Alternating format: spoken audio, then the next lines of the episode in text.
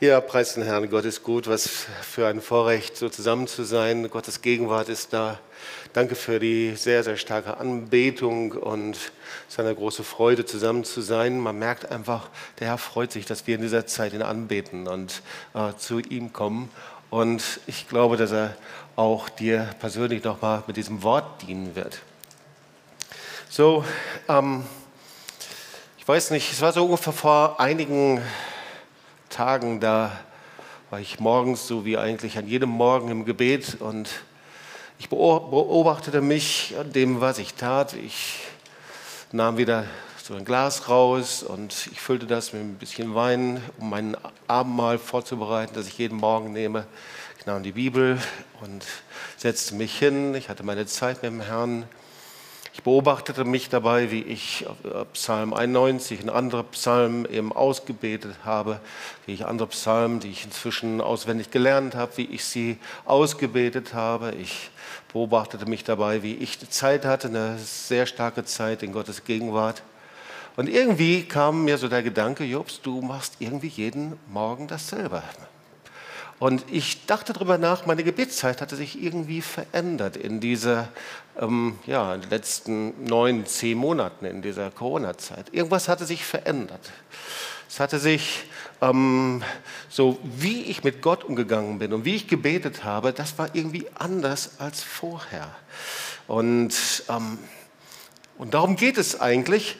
Wie leben wir unser geistiges Leben in dieser Zeit? So man kann das ja auch in den Medien lesen, der Lockdown so, ähm, liest man das, macht was mit uns. Oder ich habe eine äh, Überschrift gelesen, glaube ich, von jemandem, das war ein Politiker, der sagte, Deutschland muss sich nach der Corona-Pandemie auf die Couch legen. Und er meint damit, äh, es hat etwas verändert in uns.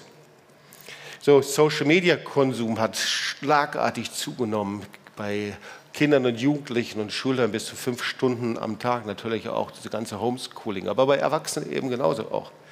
Und die Frage ist, wie ändert sich unser geistiges Leben als Christ oder aber, wo gibt es Bereiche, die sich ändern müssen, sodass wir in dieser Zeit nicht nur einfach so durchkommen, sondern dass wir siegreich durchkommen, dass wir Überwinder sind, mehr als Überwinder.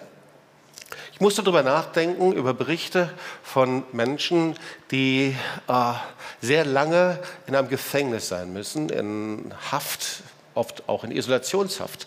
Und ähm, die haben dann hinterher berichtet, sie konnten eigentlich nur überleben, weil sie zuerst mal einen festen Tagesrhythmus sich eingerichtet haben. Und das Zweite ist, äh, dass sie Übungen gemacht haben. Ja, ähm, nicht nur körperliche Übungen, die natürlich auch, sondern auch Gedankenübungen, geistige Übungen. Und das Dritte ist, dass sie Gedanken auf ein Ziel ausgerichtet haben. Und diese drei Punkte, die haben ihnen geholfen, dass sie diese Zeit des extremen Lockdowns überwunden haben und zwar auch siegreich überwunden haben.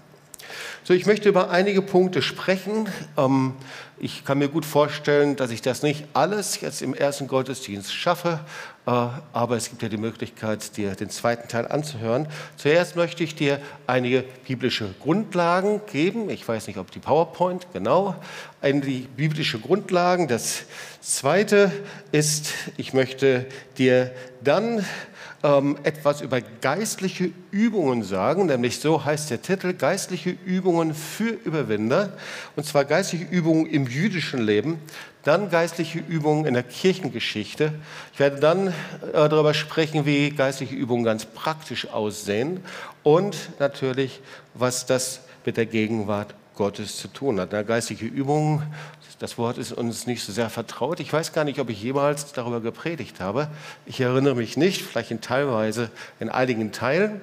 Und wir wollen uns anschauen, was das heißt, weil Übungen, ich weiß nicht, wie es dir geht, äh, sind uns manchmal nicht sympathisch, weil es hat was mit Anstrengung zu tun, es hat was mit zu, mit zu tun, dass ich etwas tun sollte, äh, ja, in jedem Bereich. Also es gibt auch geistliche Übungen in unserem geistlichen Leben und ich möchte versuchen, äh, dir das so in deinen Geist hineinzupflanzen, dass wir verstehen, dass das absolut dem Herzen Gottes entspricht. Fangen wir mal mit Kolosser 2, Vers 3 an. Du kannst mal, wenn du die Bibel dabei hast, den Kolosserbrief aufschlagen. Da sind die wunderbaren Worte. Das wissen wir, in Christus liegen verborgen alle Schätze der Weisheit und Erkenntnis. Und eigentlich geht es darum, nicht wie wir jetzt so ungefähr eine geistliche Überlebensstrategie entwerfen, sondern äh, es geht eigentlich, dass wir diese Schätze noch längst nicht geborgen haben. Dass wir noch längst nicht da sind, was Gott vorbereitet hat. Denn Schätze, das ist etwas, was viel, viel mehr ist als das, was wir bis jetzt erleben, was du erlebst, was ich erlebe. Ähm, wir haben uns zu leicht mit so Appetithappen zufrieden gegeben, auch in unserem Gebet, mit Appetizer. Ja, wir äh, schmecken und sehen etwas und wir sind total happy und erleben wir von Appetithappen zum Appetithappen, aber wir empfangen nicht die Schätze Gottes, die er für uns hat. Und dann Kolosser 2, Vers 5, dann schreibt Paulus, ich freue mich und sehe eure Ordnung, das griechische Wort ist Taxis, ähm, also eure, das ist eine festgesetzte Abfolge, Zeitfolge, wird übrigens auch mit Qualität, irgendwie muss das auch was mit der Qualität, mit der geistigen Qualität zu tun haben. Äh, ich freue mich und sehe eure Ordnung und euren festen Glauben, euer Glaube, der auf ein Fundament gegründet ist. Ja? Also äh, Ordnung, feste Ordnung, Zeitabläufe und Glauben, der auf ein Fundament gegründet ist in Christus. Und dann zwei Verse weiter, Kolosser 2, Vers 7, ihr seid gewurzelt und erbaut in ihm, fest im Glauben, fest gegründet in ihm. Und dann dieses herrliche Wort, äh, Kolosser 2, Vers 9, denn in ihm wohnt die ganze Fülle der Gottheit leibhaftig. Ja, diese Fülle, ich weiß nicht, wie es da geht, wow, ich habe nicht aufgehört, Sehnsucht und Hunger danach zu haben. Wer hat Hunger nach der Fülle Gottes? Kann ich mal sehen? Ja, ich denke, wir gemeinsam, gerade in dieser Zeit. So, äh, fangen wir doch mal mit einem grundlegenden Gedanken an etwas, was uns einfach geprägt hat äh, im Laufe der Kirchengeschichte. So tragen wir Theologie mit uns rum, ohne dass wir es reflektieren. Und das verschließt uns manchmal für etwas, was der Herr für uns hat. Die Frage ist, was ist Glaube? So, wenn du mich mit jemandem über, unterhältst über Glauben, gibt es natürlich unheimlich viele Theorien, unheimlich viele Lehren. Aber zuallererst, Glaube ist ein Geschenk. Ja, das ist der Grundgedanke der Reformation schlechthin. Und wenn es dann ein zentrales Wort gibt, das ist im Römer 4, Vers 3, ähm, darauf führt Luther alles zurück. Das war seine Offenbarung, seine Erkenntnis. Abraham hat Gott geglaubt und das wurde ihm zur Gerechtigkeit. Also Abraham ist der Vater des Glaubens. Abraham, dann, ähm, das ist ja ein Zitat von 1. Mose 15,6, Abraham glaubte dem Herrn und es wurde ihm zur Gerechtigkeit gerechnet. Also Luther entdeckte in seiner Zeit, ja, das war die Zeit der Ablässe, in dem eben du äh, äh, diese Ablassbriefe gekauft hast und damit konntest du dich von deinen Sünden freikaufen. Eine fürchterliche Zeit. Luther entdeckte in dieser Zeit die sogenannte Rechtfertigung des Glaubens, ein zentraler Punkt. Ja, das heißt also, um gerettet zu werden, muss ich nicht irgendwelche Dinge bezahlen, Leistung vollbringen. Ich muss nicht äh, ähm, irgendwelche Treppen auf Knien hoch und runter rutschen oder irgendetwas, sondern Glaube ist ein Geschenk. Ja, und das ist absolut kostbar.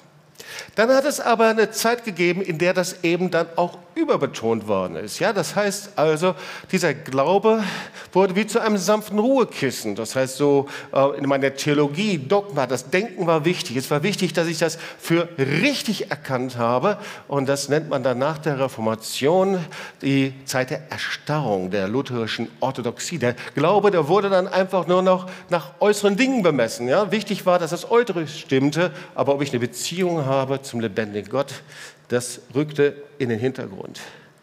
Also Glaube als Geschenk wurde zu einem sogenannten formalen Glaube, indem ich einfach Grundsätze anerkenne und sage Ja dazu, aber eben die Beziehung stand nicht mehr im Vordergrund.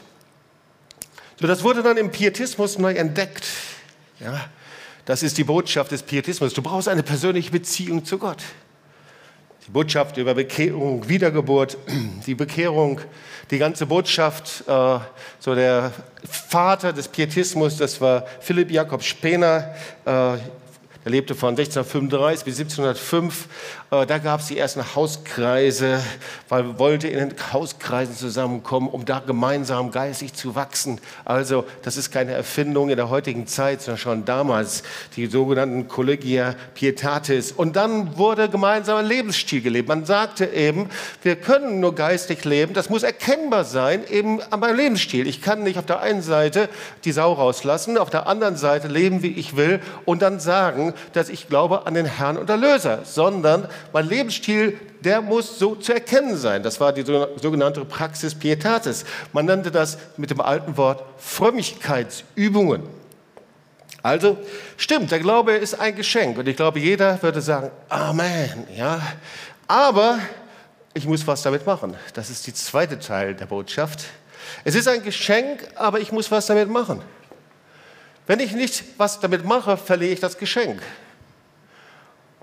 Und geistliche Prinzipien, die spiegeln sich immer in der Schöpfung wieder. Übrigens, das sagt das Wort Gottes auch, dass eben an der Schöpfung ähm, äh, das Bild Gottes zu erkennen ist. Und naja, nehmen wir mal die Gesundheit. Die Gesundheit ist ein Geschenk, oder?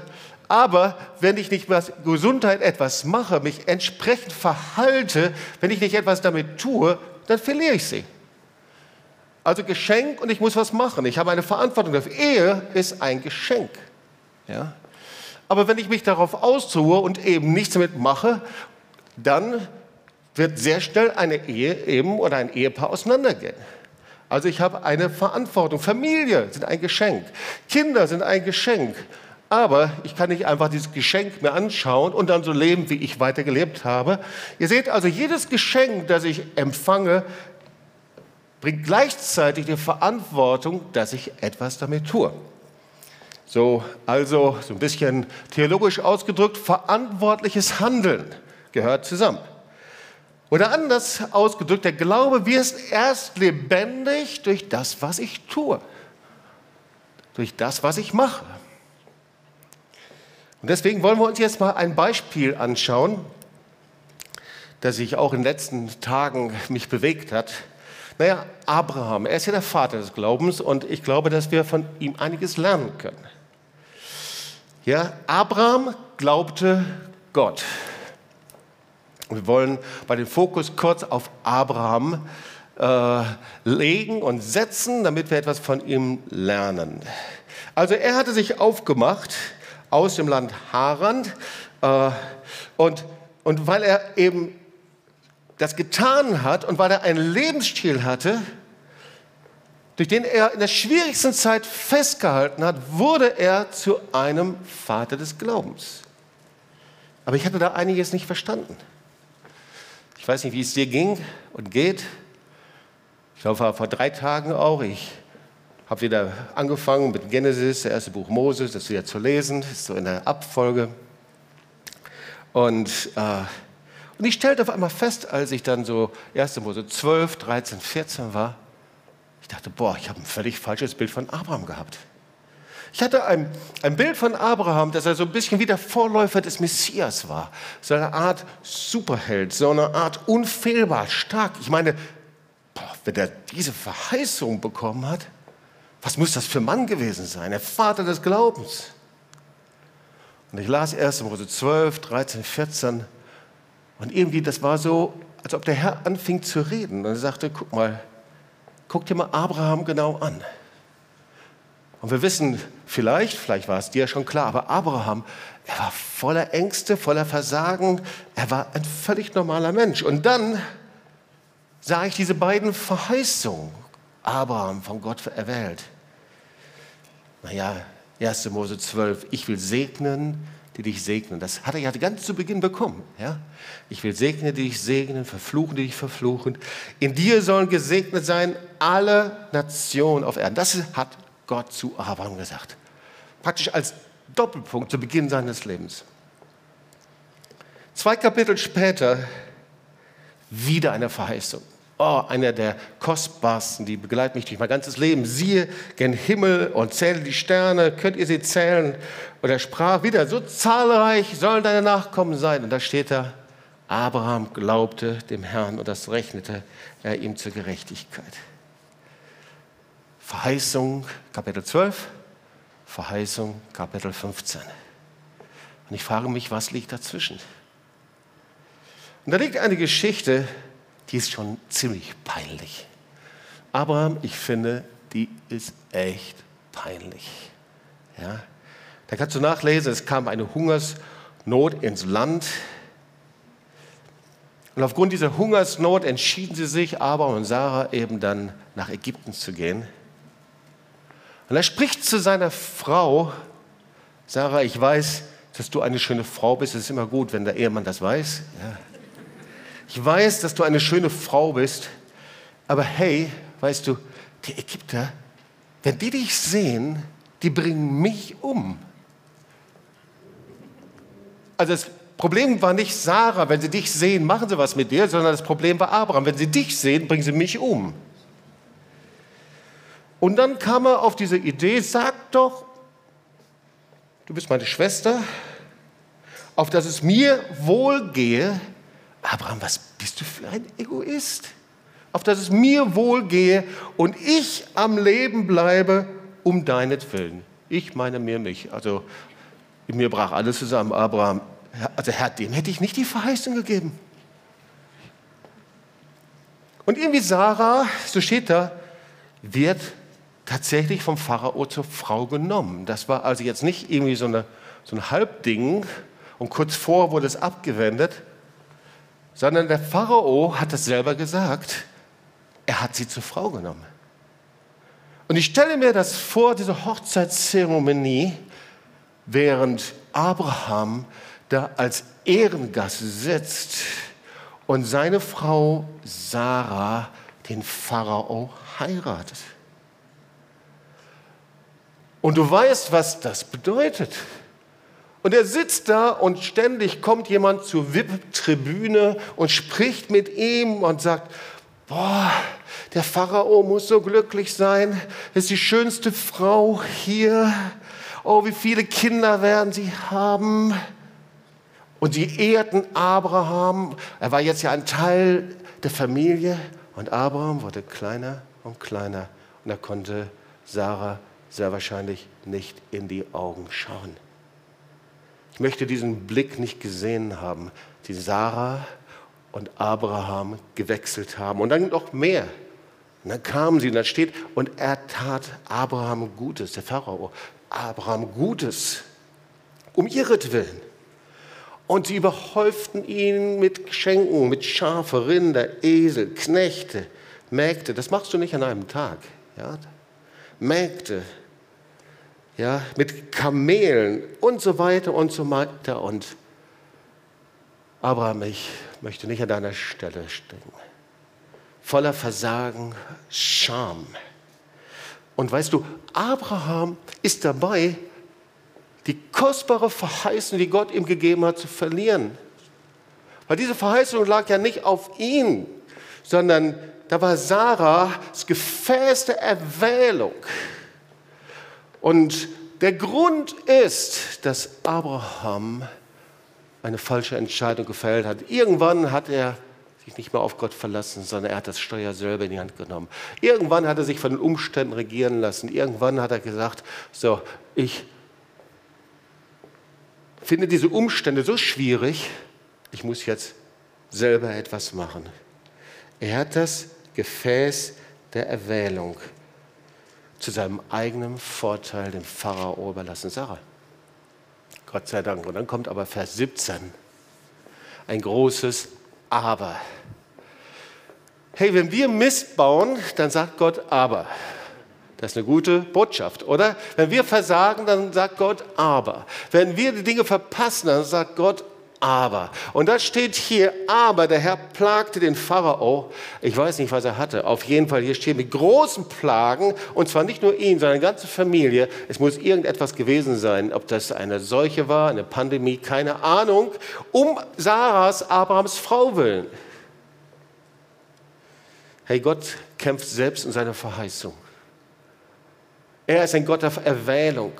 Gott kämpft um uns. Und wenn wir nicht treu sind, sagt das Wort Gottes, dann ist er immer noch treu. Er ist ein Gott der neuen Chance.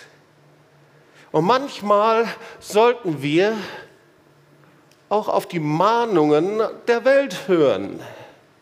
Manchmal kann der Herr aus Steinen Propheten erwecken und aus ganz anderen Orten. Und hier war der Pharao entsetzt, weil Gott hat zu ihm gesprochen und er wusste jetzt und er lässt Abraham zu sich kommen und sagt, Abraham, du hast mich angelogen und getäuscht. Und da ist Abraham, der Träger der Verheißung, der größten Verheißung. Ich will dich zu einem Segen für alle Nationen machen. Und er steht da wie ein Schuljunge, der den Pharao betrogen und getäuscht hast. Was für eine Scham. Was für ein Versagen. Und der Pharao bestraft ihn nicht, er sagt, du wirst ausgewiesen. Und dann kannst du nachlesen, dass er hinausgegleitet, begleitet worden ist von Soldaten. Er wird ausgewiesen aus Ägypten. Es war die Zeit der Demütigung von Abraham. Das war noch nicht alles. Ich spreche gerade nur über diese beiden Kapitel, 1. Mose 12 bis 1. Mose 15. Anfang Verheißung, Ende Verheißung. Danach, ihr kennt die Geschichte von dem Familienstreit. Trennung von Not. Da gehe ich jetzt nicht näher drauf ein. Kriege. So 1. Mose 12 bis 14, das war die Zeit der Verzweiflung von Abraham. Und dann Vers 5, kurz danach, nachdem wirklich ein Desaster nach dem anderen, okay, dann hat er diese Kriege gewonnen und er hat den Zehnten den Melchisedek gegeben, dann kommt Gott. Ich bin da nicht gekommen.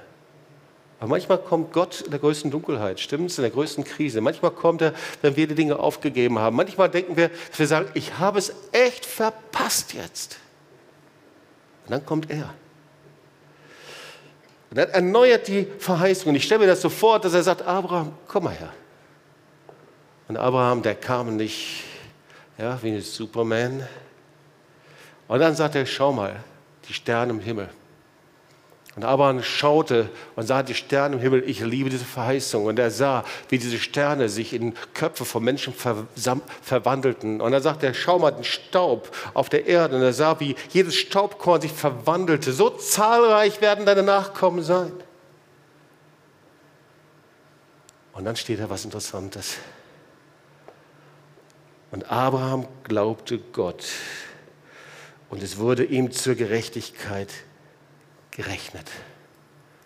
Warum glaubte er jetzt? Vorher gab es die Geschichte voller Versagen und voller Ängste. Jetzt bekam er die größte Verheißung überhaupt. Warum glaubte er jetzt dem Herrn? Der Vers, der hat eine Geschichte. Er glaubte jetzt, weil er auch in dunkelster Zeit der Krise das Richtige tat.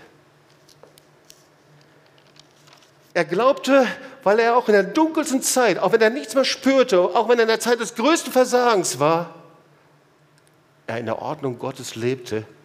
Und ich sage das mit einem heutigen Ausdruck, er geistliche Übungen vollzog. Er tat etwas, was Gott gefiel. Er tat etwas, was ihn von einem verzweifelten Verlierer zu einem siegreichen Überwinder machte.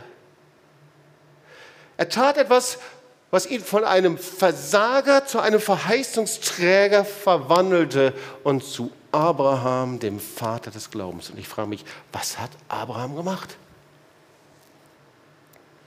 Auch das lesen wir, aber manchmal überlesen wir es. Ja, er durchzog das Land. Und dann kannst du dir das anschauen. In jeder Krisensituation baute er Gott einen Altar. Und immer wenn in der Bibel etwas regelmäßig geschieht, dann sollten wir sehr genau hinschauen. Das heißt, ein Altar aufzubauen, das war nicht einfach nur so ein Steinhaufen, sondern das war das Zeichen, er suchte Gott, auch wenn er ihn nicht verstand. Ein Altar war ein Ort des Gebetes, das war ein Ort der Anbetung. Ja, du kannst nachlesen, an diesem Altar, da rief er den Herrn an. Das war der Ort der Gegenwart Gottes, das war der Ort, an dem er Gott suchte. Er ging von in der Krise, es ging ihm nicht gut, er ging von Krise zu Krise in Dunkelheit, aber er baute Altäre auf. Und nicht nur einen, sondern immer wieder. So der Altar hat eine ganz tiefe Bedeutung im Alten Testament der Ort des Opfers.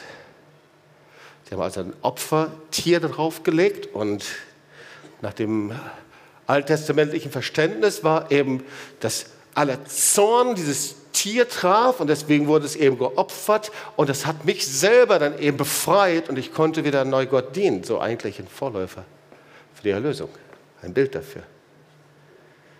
Also der Altar steht für die erste geistliche Übung, in der ganzen Tora. Keinen Aber, sie haben einen Altar aufgebaut. Noah baute einen Altar auf. Ort der Gegenwart Gottes.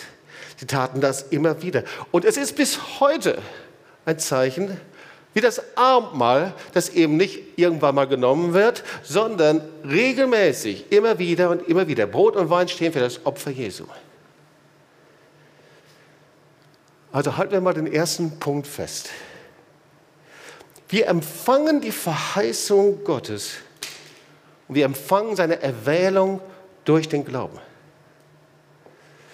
Und der Glaube wird erst lebendig durch deine Beziehung zu Gott.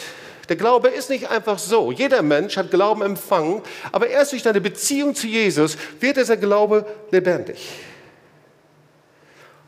Und deine Beziehung wird freigesetzt, indem du einen Lebensstil lebst, der Gott gefällt. Eine geistliche Übung ist nichts anderes als ein Lebensstil, der Gott gefällt. Kolosser 2, Vers 5. Ich freue mich, und jetzt haben wir dieses Wort vielleicht etwas besser verstanden, und sehe eure Ordnung und euren festen Glauben an Christus. Deswegen freut Paulus sich. Er hätte ja auch schreiben können, ich freue mich an eurem Glauben. Nee, er schreibt, ich freue mich an eure Taxis, an euren Lebensstil. Ich freue mich, dass ihr so lebt, dass es Gott gefällt. Ein Lebensstil, der Gott Ehre gibt. Und deswegen ist euer Glaube so stabil geworden, so fest geworden. Und deswegen, Kolosser 2, Vers 9, habt ihr jetzt das Anrecht, von mir Fülle zu empfangen.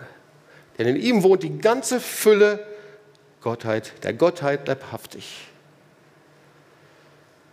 Oh, ich möchte das als ich diese Bibeltext mir angeschaut habe, studiert habe, der Herr anfing darüber zu sprechen, gesagt, ich möchte gerne, dass die Schätze der Weisheit der Kenntnis, ich möchte es empfangen, alle Schätze. Ich möchte nicht nur vom Appetit haben zu Appetit haben, von geistlichen Andacht und Stillezeit, sondern Herr, ich möchte nonstop, 24-7, jeden Tag, jede Minute, Gottes Herrlichkeit und Gottes Kraft, dass sie mich umgibt, dass ich durchbreche zu ihm und auch in den schwierigsten Situationen ich trotzdem einen offenen Himmel habe. Ich nicht in Problemen, frustriert raus bin und man mich aufkratzen muss, sondern Herr, in den schwierigsten Situationen ich einfach einen direkten Draht habe und die Herrlichkeit des Himmels schmecken kann.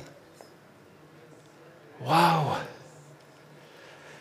Ihr Lieben, es gibt geistliche Übungen im Wort Gottes. Und die will ich dir noch in den letzten viereinhalb Minuten weitergeben. Also, Die ganze Bibel ist davon durchdrungen und auch das jüdische Denken natürlich. Wir sind sehr stark griechisch geprägt, weil wir eben denken, wenn wir etwas verstanden haben und dazu Ja gesagt haben, zack, ist es gültig. Aber im jüdischen Denken ist es völlig anders. Geistliche Übungen, die regelmäßigen, denken wir an die geistlichen Waschungen, die regelmäßige Reinigung. Oder aber der ganze Kreislauf der Feste, die sich immer wiederholen. Oder aber das Gebet morgens, nachmittags, abends. Morgengebet, Abendgebet. Dann das sogenannte 18er Gebet.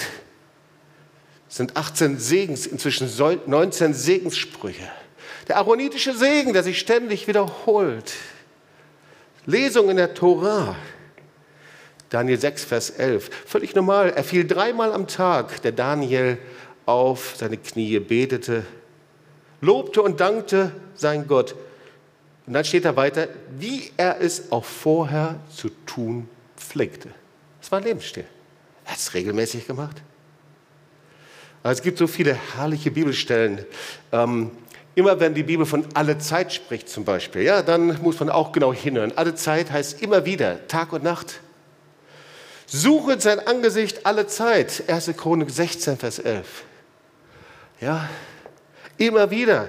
Es gibt einen Zustand, in dem ich sein Angesicht nicht nur von Gebet zu Gebet suche, sondern ich mich ihm zuwende und ich weiß, er ist da und er hört mich. Psalm 34, ich will den Herrn loben alle Zeit. Und ich glaube, das haben wir auch schon erlebt, oder? Dass du nicht nur aus der Anbetung herauskommst hier im Gottesdienst, sondern du bist in deinem Auto, du bist unterwegs oder irgendwie und in dir ist eine Anbetung und Lobpreis. Habt ihr das schon mal erlebt? Ich glaube schon. Lukas 21, 36, wacht aber alle Zeit und betet, dass ihr stark werdet. Das heißt, ein Lebensstil, und dann sehen wir das bei den Urchristen in der ersten Gemeinde. Sie blieben aber beständig, Apostelgeschichte 2, Vers 42, in der Lehre der Apostel, Gemeinschaft im Brotbrechen und Gebet. Das heißt also, wenn die Bibel davon spricht, dass wir etwas beständig tun, da geht es um einen Lebensstil. Apostelgeschichte 24, 16. Oh, da sagt Paulus, daran übe ich mich alle Zeit, also hier steht sogar üben, ja, ich übe mich darin, alle Zeit ein unverletztes Gewissen zu haben vor Gott und den Menschen.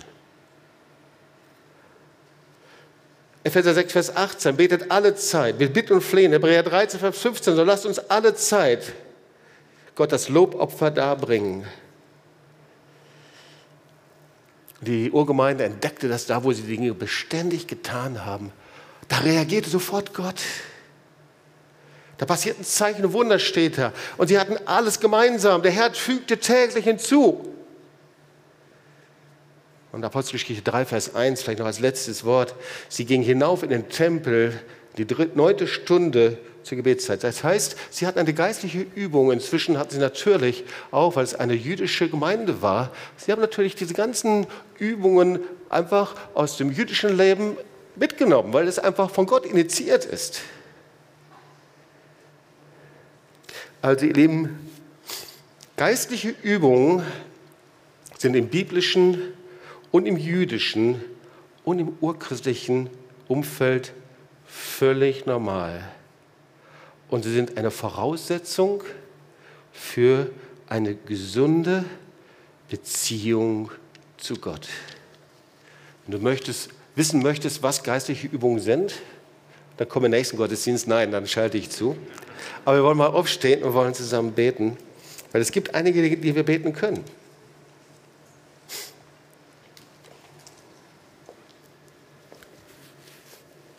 Es gibt ein Wort, das liebe ich sehr. Ja, kommt einfach hier hoch in der Anbetung, Anbetungsteam.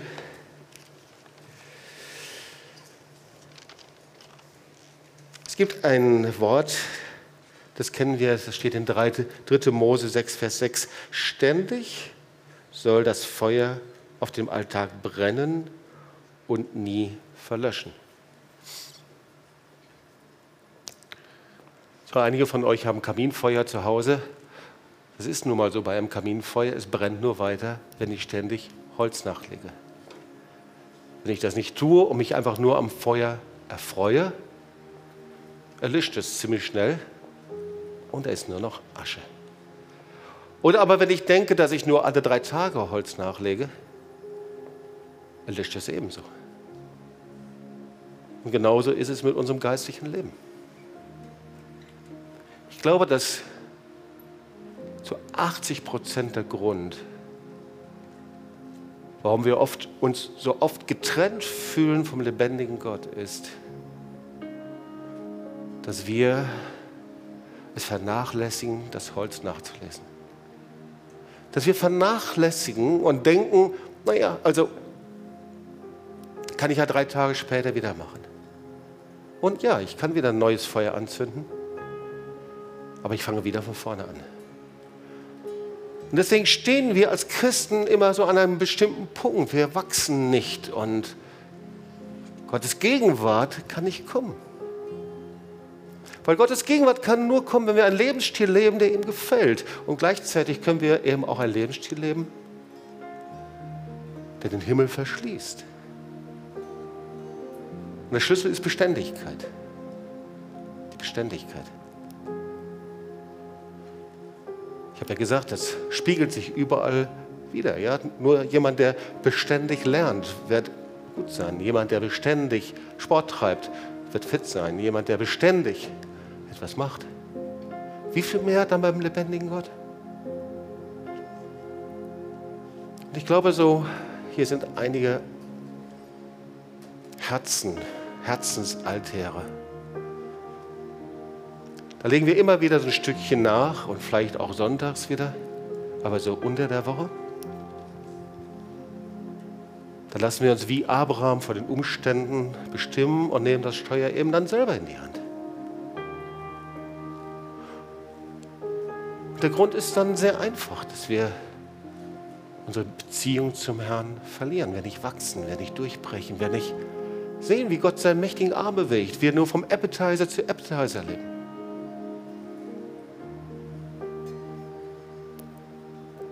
Glaube ist ein Geschenk, aber er muss verbunden sein mit unserer Entscheidung, mit unserem Handeln. Und die Frage ist, was machen wir damit? Und ich möchte dich rufen, ich möchte dich zu Jesus rufen. Das eine ist natürlich, dass wir sagen, Herr, das ist bei mir wirklich so. Herr, mach mich zu einem Altar, mein Herzensaltar, dass das Feuer brennt. Aber das zweite ist, du musst es verbinden mit deiner Entscheidung. Dein tägliches Gebet, dein Leben im Wort Gottes. Zu üben, in einem reinen Gewissen zu leben. Das ist kein Stress, sondern das ist Vorrecht ihn anzubeten und zu ehren, Tag um Tag, Tag um Tag. Ein Lebensstil. Und das geht sehr, sehr leicht. Ich werde im zweiten Gottesdienst darüber sprechen, wie das geht. Aber die Voraussetzung ist, dass wir unsere Herzen öffnen.